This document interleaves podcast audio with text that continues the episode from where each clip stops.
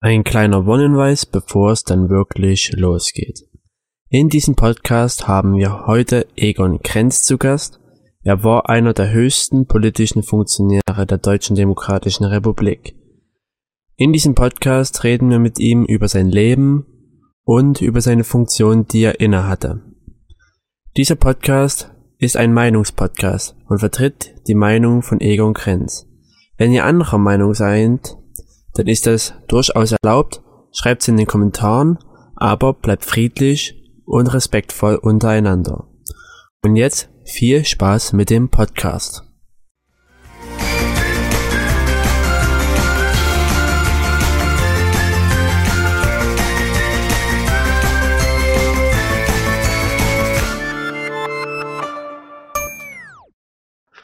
Einen wunderschönen guten Tag wünsche ich euch und herzlich willkommen hier zum zweiten Teil des Egon Krenz Interviews.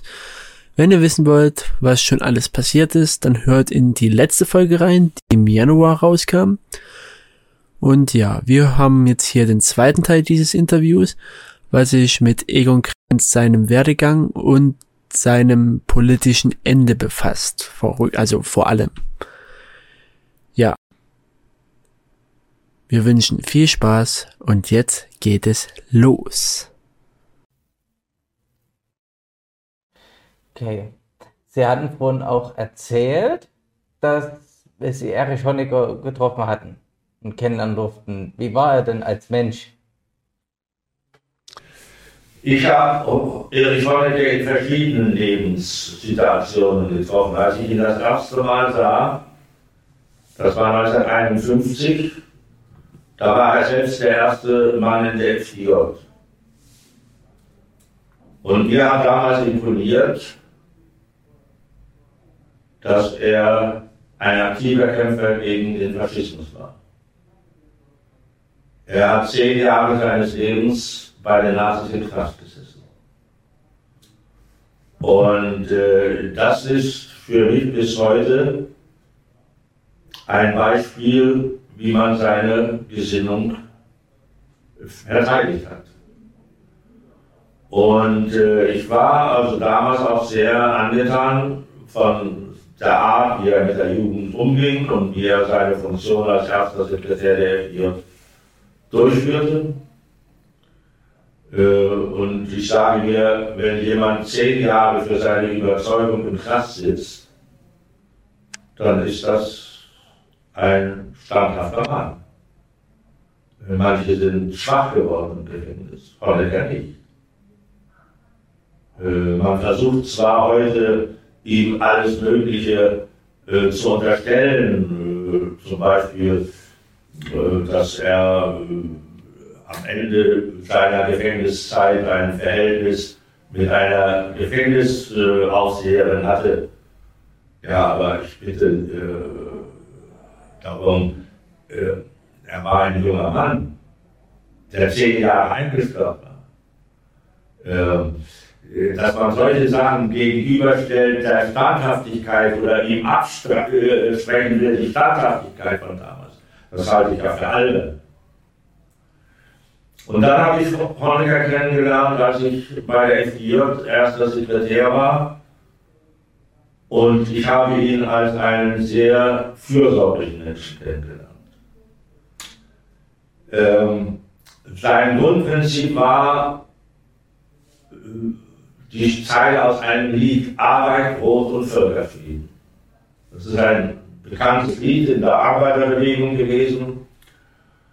Und im Grunde genommen hat er sein Leben lang für Arbeit, für Frieden Arbeit, Brot, ja, also äh, für Arbeit, für Brot und Frieden gekämpft.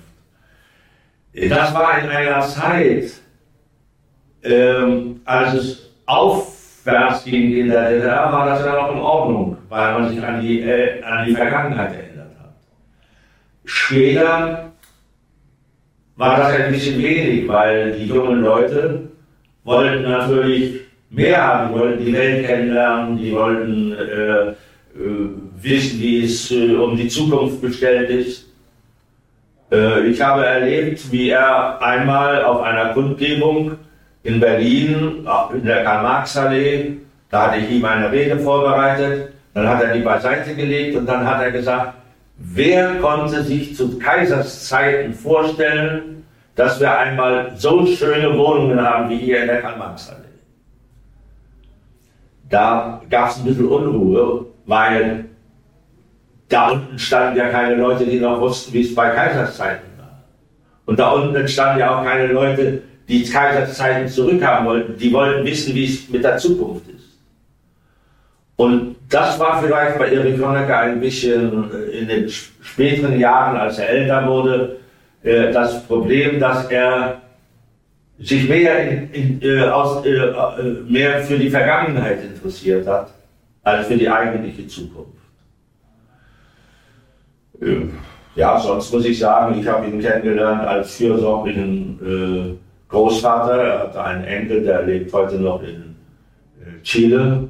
Äh, für den war das Leben nach 1989 fürchterlich, weil sein Großvater war äh, Staatschef in der DDR und er musste ins Exil nach äh, Chile gehen mit seinen Eltern.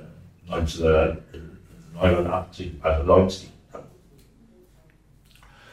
Ja, äh, ich denke, wenn ich über Honecker nachdenke, sage ich immer, es gibt einen jüngeren Honecker und es gibt einen, der in die Jahre gekommen war. Und er war dann nicht mehr so empfänglich für neue Ideen.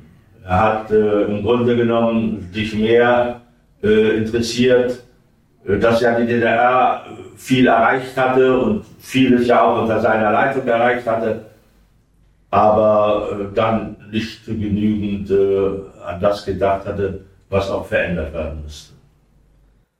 Äh, würden Sie sagen, dass er auch daran gescheitert ist? Er. Äh, ich denke nicht, dass Honecker alleine gescheitert ist.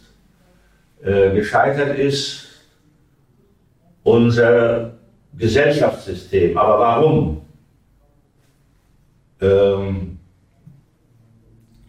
1949 wurden ja nicht nur die DDR und die Bundesrepublik gegründet. 1949 begann ja auch der Kalte Krieg zwischen beiden Gesellschaftssystemen, zwischen dem Sozialismus auf der einen Seite und dem Kapitalismus auf der anderen Seite. Und zwischen beiden existierte über 40 Jahre lang ein, äh, ein kalter Krieg. Und dieser kalte Krieg, diesen kalten Krieg haben wir verloren gegenüber den USA und gegenüber den westlichen Ländern. Und wir haben ihn verloren, vor allem deshalb, weil wir nicht in der Lage waren, die wirtschaftlichen Dinge so zu äh, entwickeln, dass sie gereicht hätten, auch den Lebensstandard anzuheben. Und äh, anzuheben schon, aber nicht so, wie die äh, Menschen ihn gerne gewollt hätten. Und ich denke, eine Ursache, eine Ursache ist, äh, dass wir ökonomisch nicht äh, das Niveau erreicht hatten, was wir uns vorgenommen hatten, nämlich die höhere Arbeitsproduktivität gegenüber dem kapitalistischen System. Aber es gibt keine einfachen Antworten auf die Frage, warum ist die DDR zugrunde gegangen. Das ist ein ganzer Komplex von Ursachen. Das sind ökonomische Gründe und sind auch politische Gründe. Zum Beispiel, dass wir ja als Partner im Osten, ob das nur Polen war oder ob das die Sowjetunion war, Länder hatten, die durch den Krieg viel verloren hatten. Dass die äh, angewiesen waren auf Reparationen, die wir gezahlt haben als DDR. Während die alte Bundesrepublik äh, aufgepäppelt wurde sozusagen als Schaufenster für den Sozialismus. Äh, durch den Marshallplan, durch, äh, also durch die Unterstützung durch die USA. Und im Grunde genommen, wenn man sich das von heute ansieht, gab es in der alten Bundesrepublik die Führungsmacht USA. Und bei uns gab es die Führungsmacht Sowjetunion. Aber die ökonomische Stärke lag natürlich auf der westlichen Seite, weil der Osten, der war ja zerstört. Die Deutschen haben ja in Russland äh, äh, bis, bis kurz vor Moskau äh, all, äh, alles äh, zerstört. Und äh, so ist im Grunde genommen die DDR nach dem Bild der Sowjetunion aufgestellt gewesen und die äh, Bundesrepublik Deutschland nach dem Bild der USA. Und der Kampf zwischen USA und Sowjetunion ist verloren gegangen und die DDR als der kleinere Staat äh, war ohne Sowjetunion gar nicht existenzfähig. Äh, wir hatten weder die Rohstoffe, wir hatten nicht die Infrastruktur. Deutschland war mal als einheitliches Land äh, vorgesehen, ist dann gespalten worden. Wir mussten eine eigene Schwerindustrie aufbauen. Das hat viel Geld gekostet. Und äh, so ist also die Entwicklung in der alten Bundesrepublik eine andere gewesen als in der DDR. Und wir mussten uns immer nach zwei Seiten hin entwickeln. Gegenüber der Sowjetunion mussten wir äh, uns so entwickeln, dass wir als selbstständiger Staat auftraten mit unseren eigenen Interessen. Und gegenüber der Bundesrepublik mussten wir uns wehren, weil nämlich die Bundesrepublik Deutschland seit 1949 nur ein Ziel hatte, die DDR einzuverleiben. Und äh, dieses Ziel ist dann 1990 erreicht worden, auch unter anderem, weil äh, Gorbatschow hinter dem Rücken der DDR mit der anderen Seite verhandelt hat. Und äh, die, der anderen Seite ohne unser Wissen die deutsche Einheit angeboten hat. Das heißt mit anderen Worten, äh, die Sowjetunion hat uns in Gestalt der Gorbatschow-Führung äh, verraten. Und äh, das war dann das Todesurteil für die DDR. Hinzu kam natürlich, dass es Leute gab, die unzufrieden waren, die auf die Straße gegangen sind. Und äh, ich habe jetzt einen Artikel geschrieben, der ist äh, veröffentlicht worden in der Berliner Zeitung dass äh, die Leute, die 1989 auf die Straßen der DDR gegangen sind und protestiert haben, nicht für die Einheit Deutschlands auf die Straße gegangen sind. Sie sind auf die Straße damals gegangen für den Erhalt einer selbstständigen, souveränen äh, DDR. Und äh, das habe ich anhand äh, vieler Beispiele dort in dem Artikel bewiesen. Wenn es euch gelingt, den Artikel äh, vielleicht äh, mit zu veröffentlichen, äh, da hättet ihr eine ganze Menge äh, Argumente aus, aus meiner Sicht jedenfalls. Ja. In Ihrer ganzen Karriere haben Sie ja sehr viele Politiker kennengelernt und Sie haben ja auch bestimmt eine ganz andere Sicht auf die heutigen Politiker. Mal als Frage zwischendurch. In Ihrer ganzen Karriere, wen würden Sie als kompetentesten Politiker beschreiben?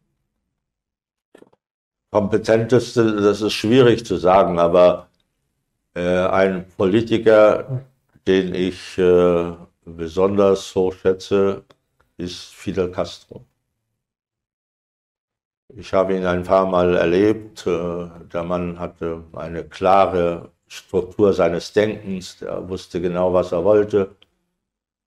Ähm, hat sich entwickelt von einem allgemeinen Demokraten zu einem Marxisten äh, mit ihm zu reden äh, war äh, nicht immer einfach, weil er stellte ganz konkrete Fragen und wollte natürlich auch ganz konkrete Antworten.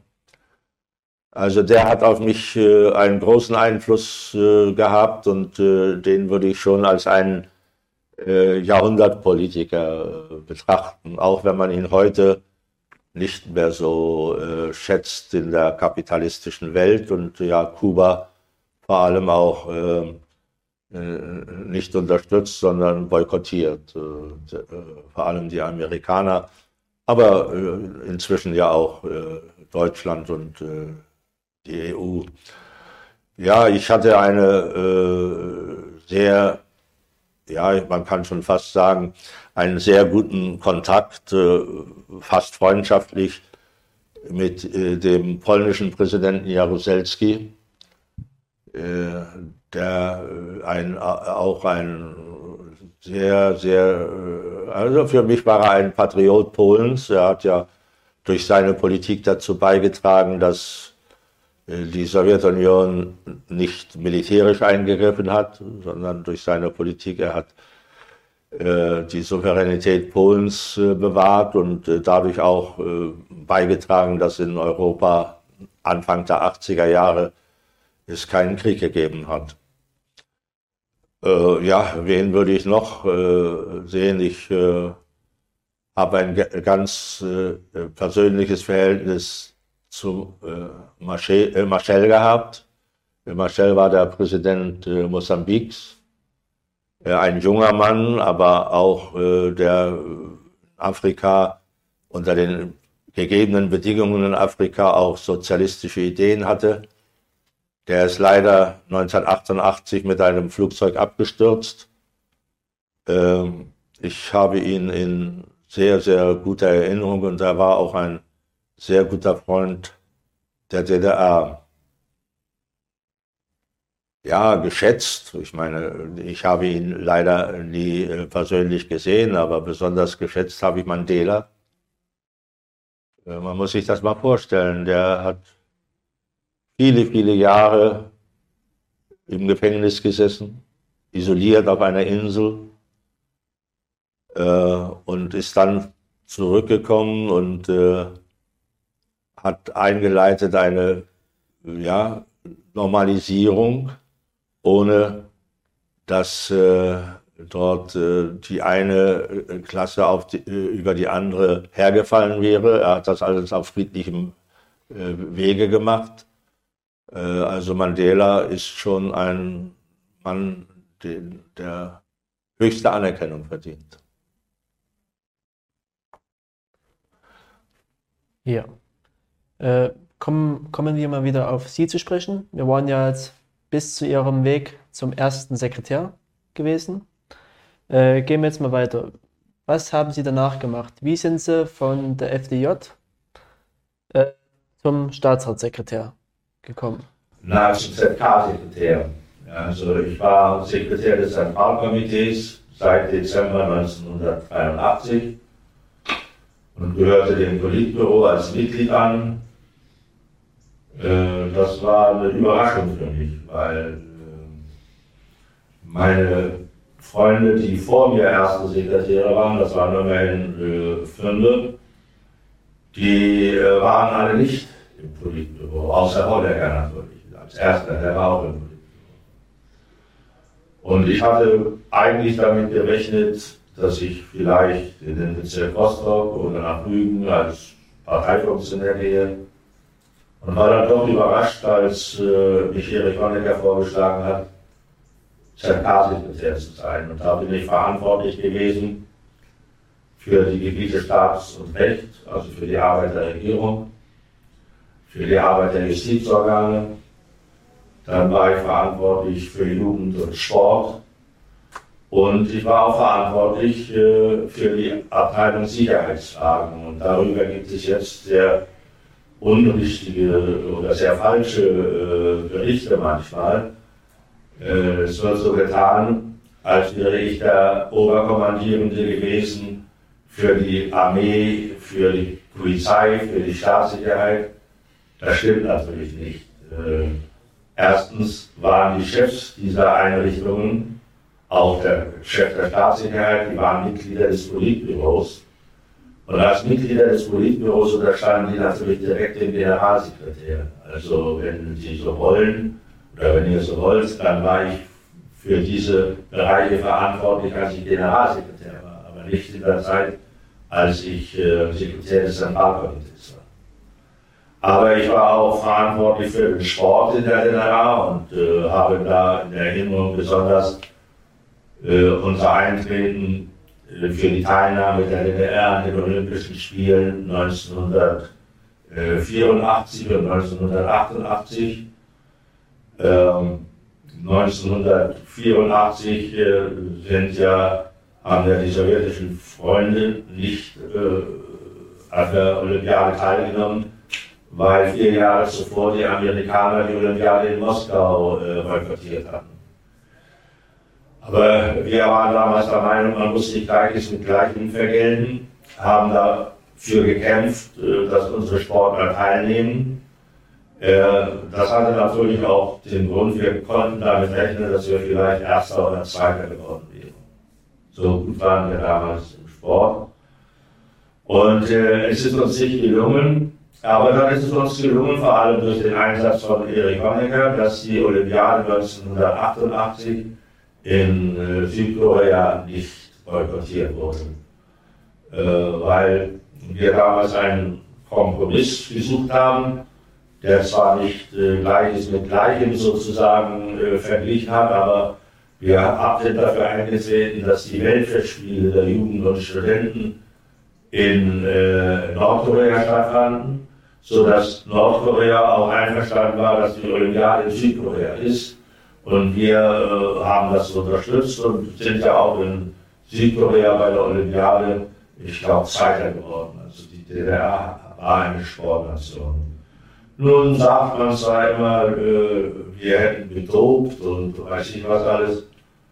Ähm, also es gibt weder einen Regierungsbeschluss noch einen Beschluss der Parteiführung, dass Drogen genehmigt war. Im Gegenteil, ich habe als zuständiger Sekretär des Zentralkomitees äh, eine Vorlage bekommen über die Vorbereitung unserer Sportler auf das Jahr 2000. Soweit waren wir damals in unserem Denken. Und da stand der Begriff drin, ähm, äh, unterstützende Mittel. Und da habe ich an die Seite geschrieben, nichts, aber gar nichts, was der Gesundheit der Sportler. Deshalb konnte man sich auch nicht, obwohl man das wollte, äh, anklagen wegen Dopingsincidenten. Aber ungeachtet dessen hat es offensichtlich in den Sporteinrichtungen, in, in verschiedenen Sportclubs so etwas gegeben. Und es gibt auch eine Reihe von Sportlern, wie zum Beispiel Marita Koch, der im Weltrekord heute noch steht, äh, die sagt, sie ist nie gedruckt worden. Was ich auch glaube, ihr Trainer ist ihr Mann und der sagt mir, ja, wieso sollte ich zulassen, dass äh, sie gedruckt wird? Ich, äh, ich wollte sie heiraten, ich wollte Kinder mit ihr. Äh, das ist für mich das, äh, das beste Argument, äh, dass sie nicht gedroht war. Also die Doping-Sache wird heute missbraucht, missbraucht gegen die DDR. Ich behaupte nicht, dass es ihn überhaupt nicht gegeben hat, aber es hat sie nicht gegeben mit staatlicher oder Parteiunterstützung. Das muss ich ganz eindeutig sagen. Und ähm, äh, diese Sache wird heute so hochgespielt äh, weil man natürlich äh, nicht äh, erklären kann, warum die Sportler der DDR Goldmedaillen erreicht haben und heutzutage, wie beispielsweise bei der Leichtathletikmeisterschaft, die jetzt kürzlich in Budapest war, in Deutschland äh, überhaupt keine Goldmedaille, auch keine Silber- und keine Bronzemedaille hatte. Ich denke, es war in erster Linie das Sportsystem in der DDR die Förderung des Massensports, aber auch die Förderung der Leistungssportler von Kind an an.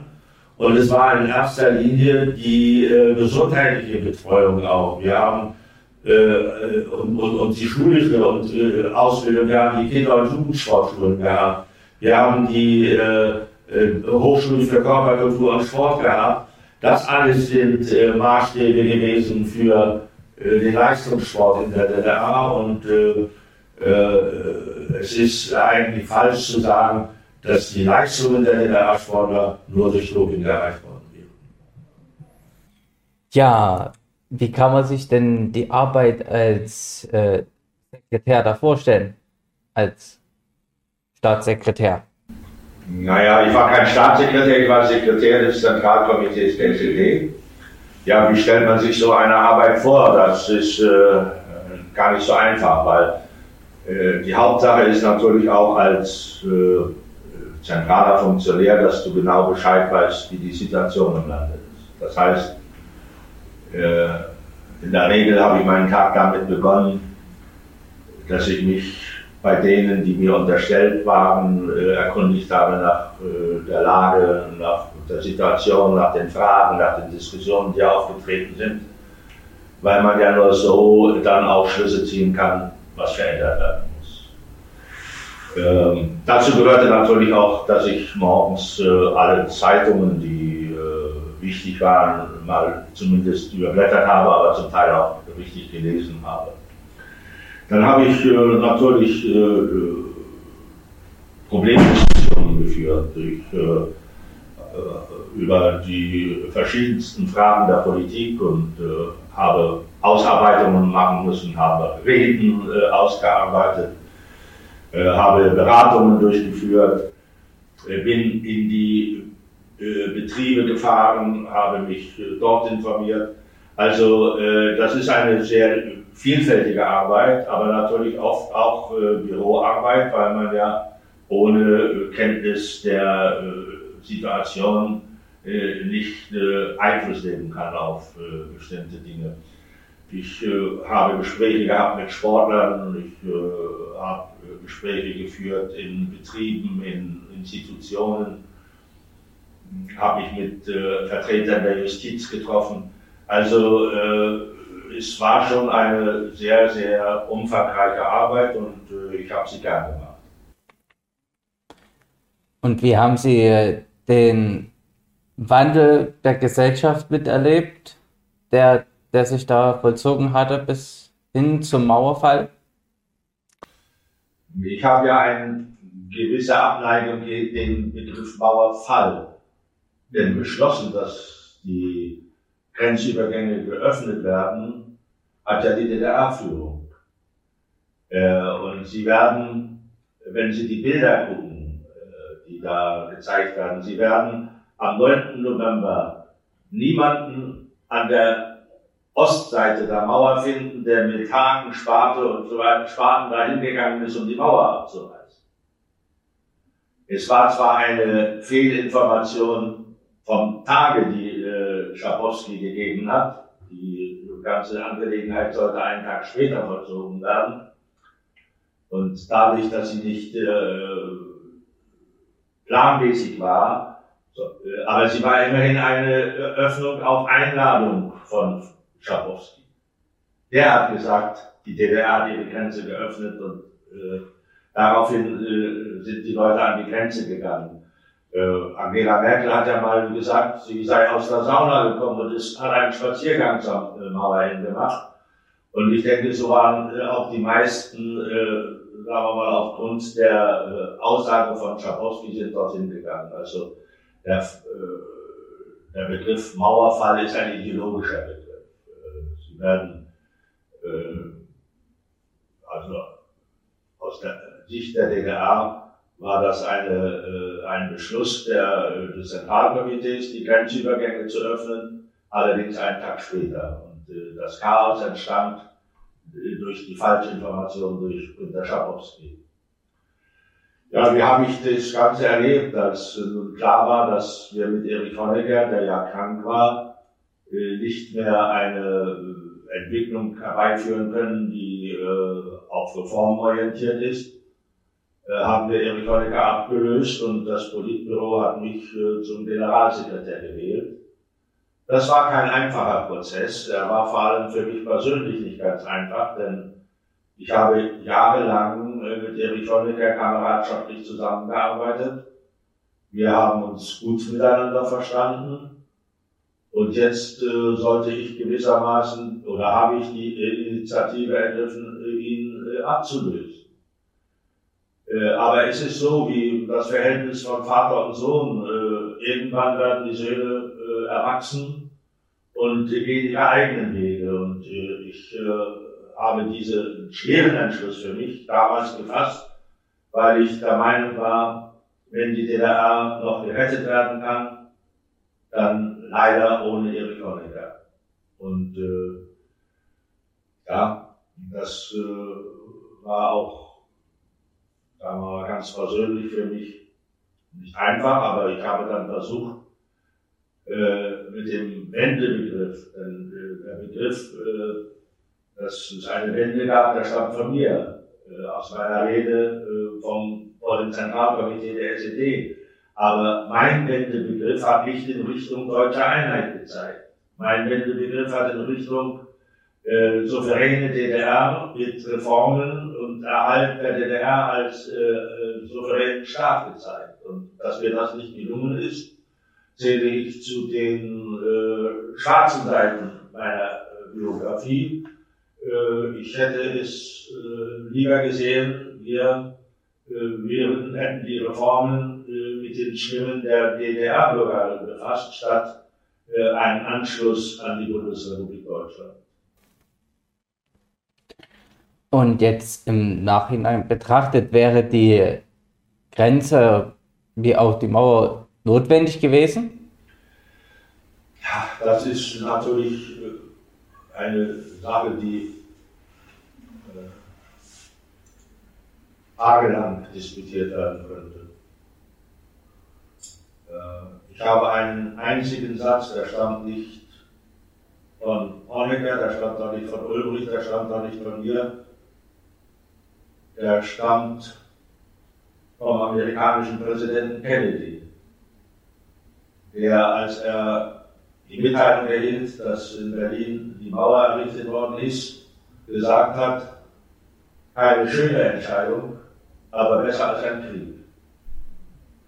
Und äh, ich denke mal, das ist äh, auch äh, die kürzeste Antwort, die man geben kann, weil damals äh, ja, das wird alles heutzutage verschwiegen. Anfang Juni 1961 haben sich äh, Khrushchev, das war der damalige Chef der äh, Regierung in der UdSSR, und der damalige Präsident Kennedy in Wien getroffen. Und die Auseinandersetzungen waren sehr scharf. Und als sie auseinandergegangen sind, hat Khrushchev zu Kennedy gesagt, Herr Präsident, wir, die Sowjetunion, wir wollen keinen Krieg. Aber Sie, wenn Sie einen wollen, können Sie den kriegen. Das heißt also, es stand nicht gut um die Sache, als wir auseinandergegangen sind. Und äh, letztlich äh, war diese Grenzziehung notwendig, um eine Auseinandersetzung zwischen der Sowjetunion und den USA zu vermeiden, um Berlin. Berlin war ja seit 1945 äh, geteilt. Äh, der amerikanische, englische und französische Sektor und der sowjetische Sektor. Man hat sich in Berlin auseinandergesetzt, äh, äh auseinandergelebt Berlin, Westberlin war der Gipfel gewissermaßen der internationalen Geheimdienste, die haben dort geherrscht, um äh, auch äh, den Osten, um die Sowjetunion und die DDR und so weiter auszuforschen. Äh, die Leute sind weggelaufen aus der DDR, weil äh, es eine solche äh, Propaganda auch gab, es könne Krieg geben. Gut. Jetzt die Frage, Hätte man die DDR noch zu irgendeinem Punkt retten können? Also, das ist jetzt natürlich eine Frage, die ein bisschen ohne konkrete Fakten zu beantworten ist. Also ich denke, mit dem Untergang der Sowjetunion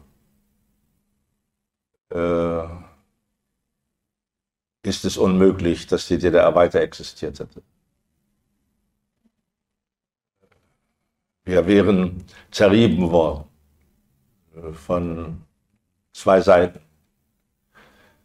Äh, die Bundesrepublik hätte natürlich alles getan,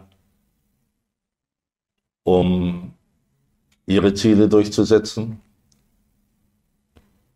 Und äh, von sowjetischer Seite damals, also dann russischer nach, dem, nach der Auflösung der Sowjetunion, hätte es ja keine Unterstützung mehr für die DDR gegeben.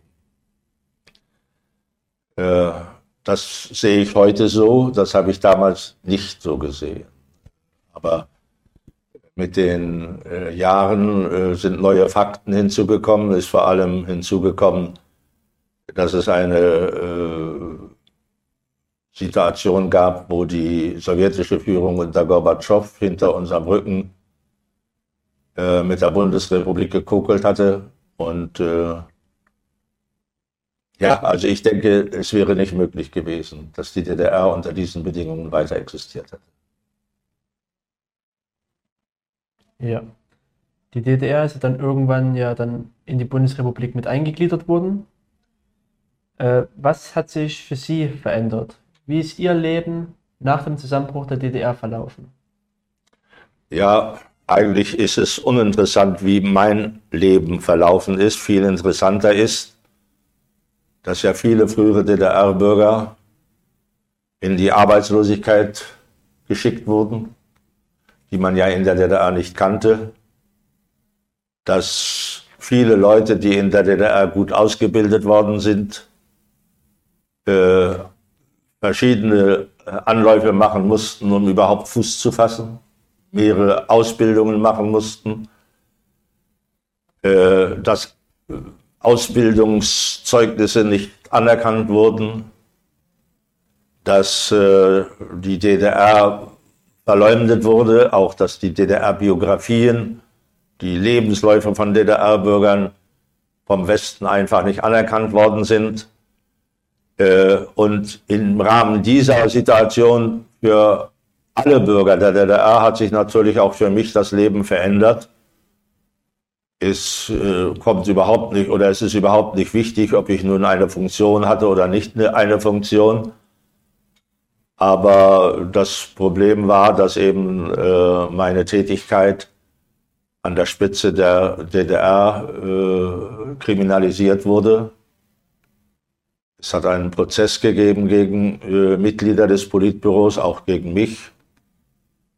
Ich wurde zu sechseinhalb Jahren Gefängnis verurteilt, habe davon vier Jahre abgesessen und äh, der Rest wurde mir auf Bewährung gestrichen.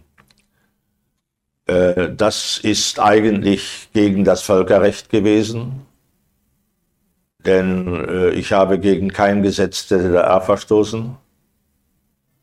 Und im, äh, es gibt einen alten Grundsatz in der Justiz, dass äh, man nachträglich äh, nicht eine äh, Tat bestrafen darf, die zum Zeitpunkt ihrer, äh, ihres Vollzuges äh, nicht strafwürdig war. Ähm, das äh, hat die Bundesrepublik, also dieses Gebot hat die Bundesrepublik verletzt. Sie hat damit einen wichtigen äh, Grundsatz, das Rückwirkungsverbot, äh, aus der, äh, im Verhältnis zu den Bürgern der DDR und zu den Funktionsträgern der DDR nicht akzeptiert. Also insofern ist für mich äh, das alles Vergangenheit, aber für die Bundesrepublik Deutschland ist eben die Übernahme der DDR und die Verurteilung von Funktionsträgern der DDR verbunden mit der Verletzung eines Grundsatzes der äh, Justiz. Dieser Grundsatz besteht schon Jahrhunderte und äh, die BRD muss jetzt damit leben, dass sie ihn verletzt hat. Ja, da kommen wir zu unserer letzten Frage heute. Und zwar, Sie sind ja ein Mann, der jetzt schon sehr viel erlebt hat sowohl in der DDR als auch vielleicht danach und auch schon vor der DDR. Welchen Rat würden Sie jungen Menschen geben, die mehr über die Geschichte der DDR lernen wollen? Neugierig zu sein. Nicht alles zu glauben, was man heute über die DDR veröffentlicht wird, äh, veröffentlicht, sondern zu Hause bei den Eltern, bei den Großeltern nachzufragen, wie sie die DDR erlebt haben. Und da wird man sehr verschiedene Antworten bekommen. Da wird es Leute geben, die äh, sagen, ihr Leben in der DDR war in Ordnung und es wird Leute geben, die kritische Bemerkungen zur DDR haben. Und ich kann da nur raten, dann weiter zu forschen und äh, sich nicht mit allgemeinen Antworten zufrieden zu geben.